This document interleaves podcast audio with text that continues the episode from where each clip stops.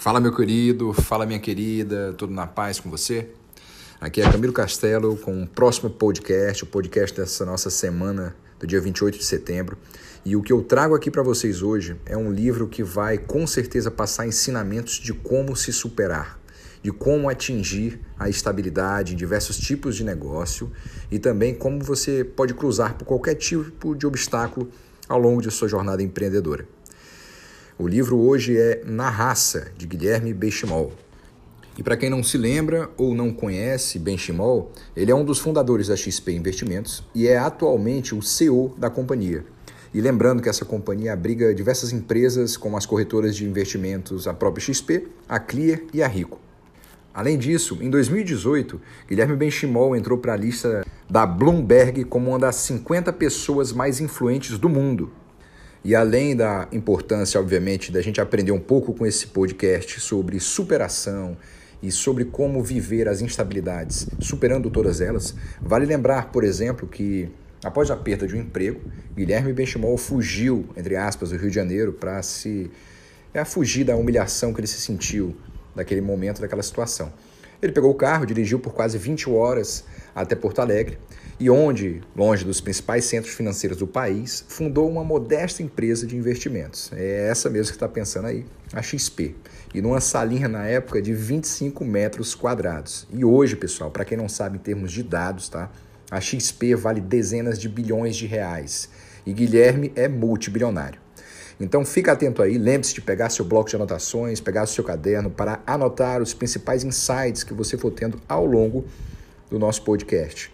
Lembrando que é importante verificar depois de alguns dias o que você anotou, porque isso pode ser início de grandes ideias para a sua vida. Tá pronto para a gente começar? Então vamos lá. Empreendedorismo e inovação. Até chegar ao sucesso de uma empresa, diversos dados são E esse livro fala sobre isso sobre como tornar uma empresa bem-sucedida, seguindo trajetórias inovadoras que conseguem cruzar por quase qualquer tipo de instabilidade. O livro é baseado em entrevistas que a autora teve com diversos executivos de sucesso. Recomendado para empreendedores que desejam se inspirar, o livro mostra bem os momentos que uma empresa pode ter no Brasil e como os empreendedores experientes lidam com isso. Maria Luísa Filgueiras é uma jornalista renomada e, a partir do contato com diversos empreendedores, como Guilherme Benchimol, pôde passar de forma clara e sucinta os altos e os baixos do empreendedorismo e como lidar com tudo isso sem crise. Aprenda o que esse livro tem a te passar agora mesmo. Parte 1. Um cara raçudo. Guilherme Benchimol nasceu no Rio de Janeiro em 1976. Teve uma infância confortável e apertada ao mesmo tempo. Seus pais se separaram quando ele tinha apenas 7 anos, depois de duas décadas juntos entre namoro e casamento.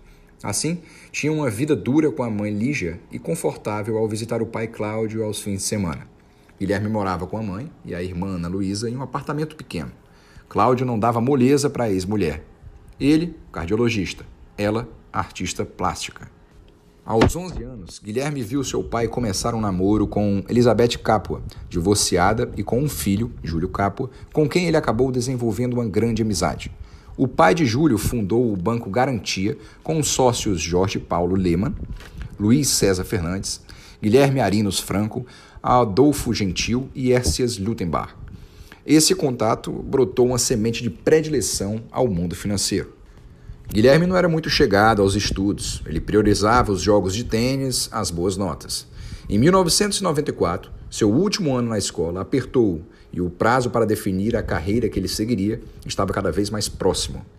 Os pais estranharam quando Guilherme escolheu o caminho da economia. E já no ano seguinte, Guilherme frequentava as salas de aula na UFRJ, louco para arrumar logo um emprego.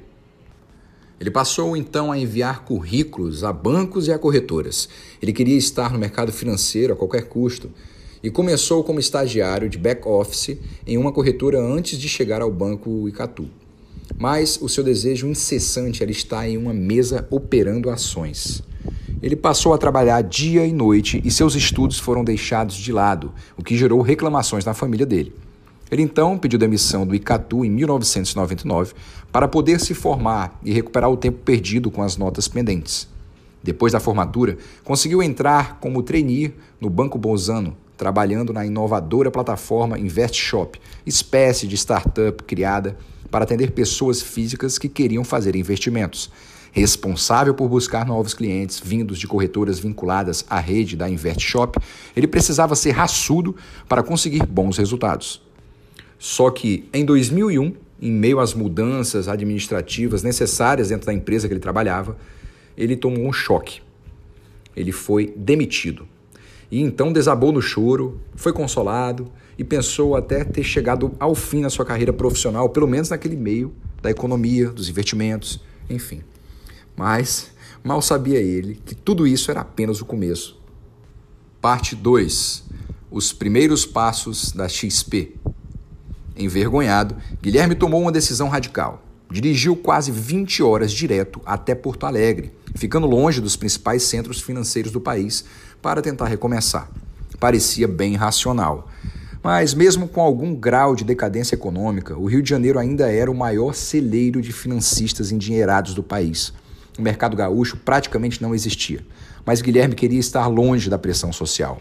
Lá, ele alugou uma kitnet de 40 metros e teve ajuda da mãe para se estabelecer ali, aos 24 anos ainda. Ele conheceu por lá uma corretora de médio porte. A diferencial tinha cerca de 40 funcionários e uma boa reputação no Sul. Era concentrada no mercado de ações, tinha problemas para fechar as contas. Foi aí que Guilherme encontrou uma oportunidade.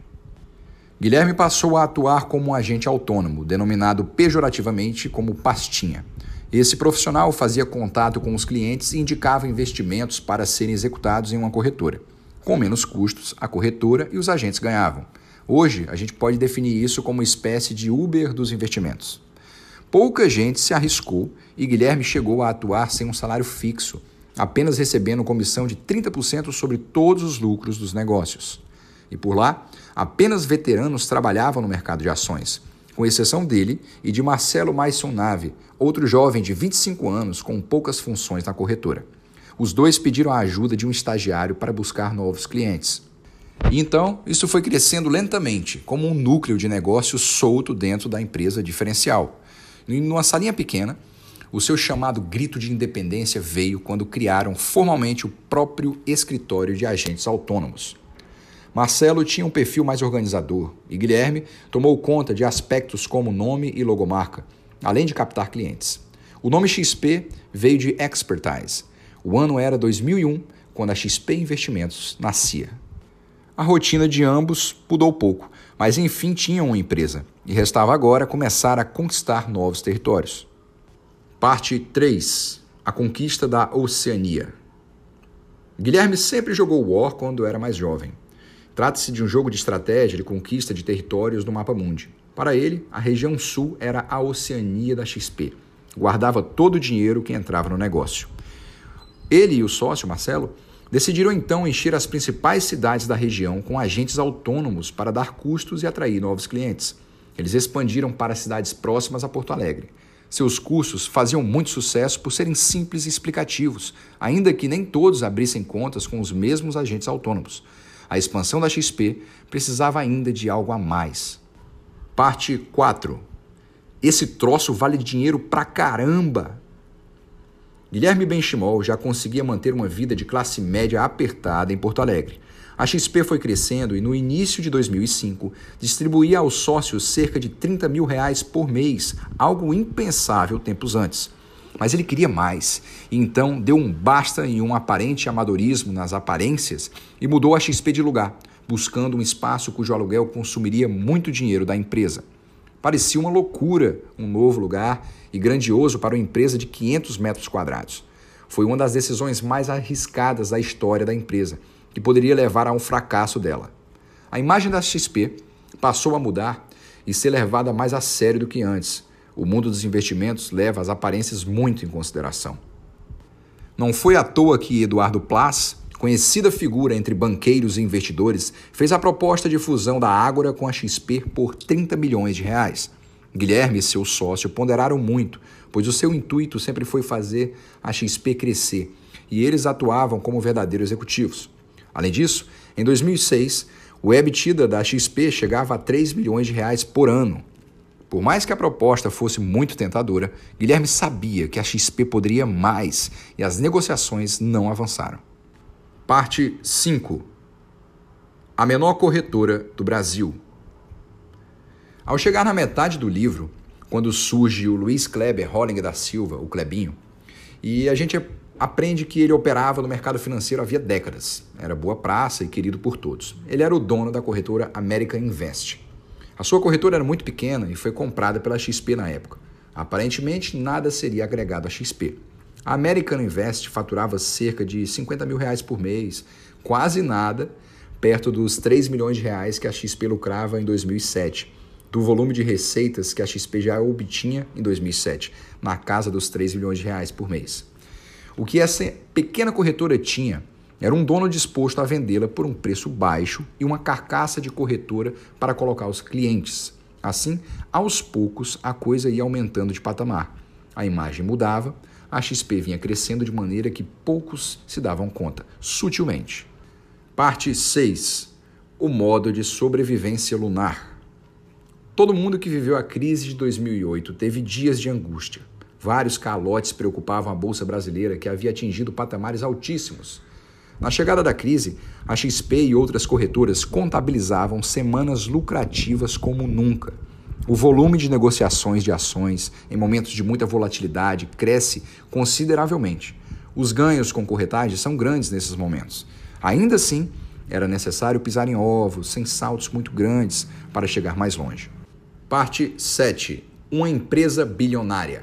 Guilherme e seus sócios buscavam diversificar as fontes de receita da XP, para ela não ser refém dos humores da bolsa.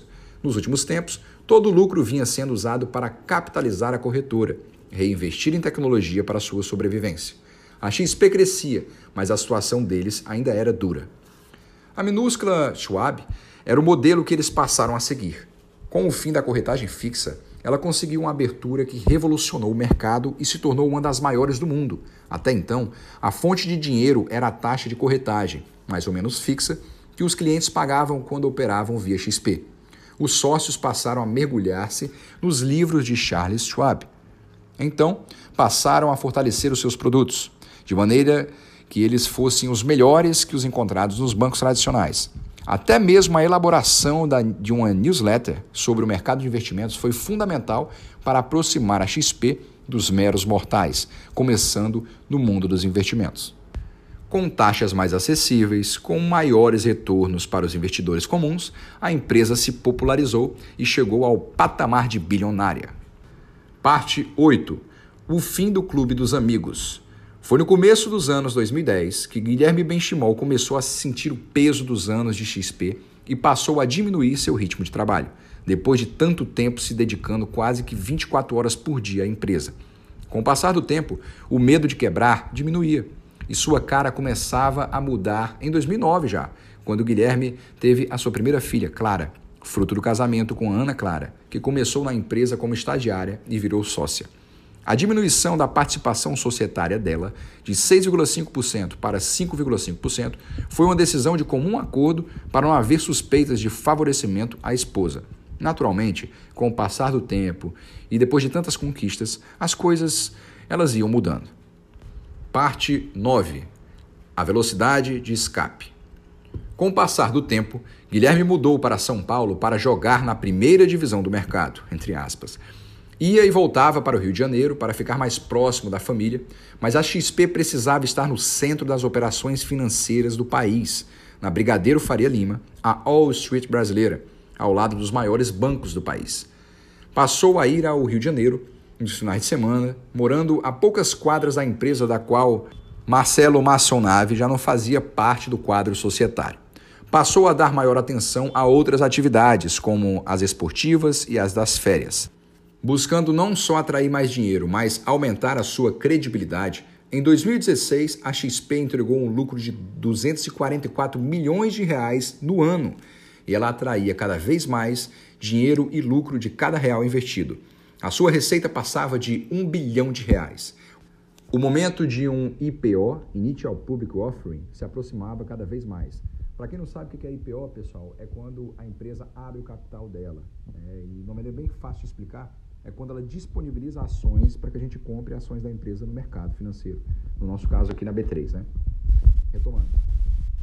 E a fusão com o Itaú, aprovada pelo CAD em 2018, era a prova de que a demissão no começo da carreira de Guilherme Benchimol não era o fim da sua carreira, era apenas sim o começo de uma trajetória brilhante de muito sucesso empresarial.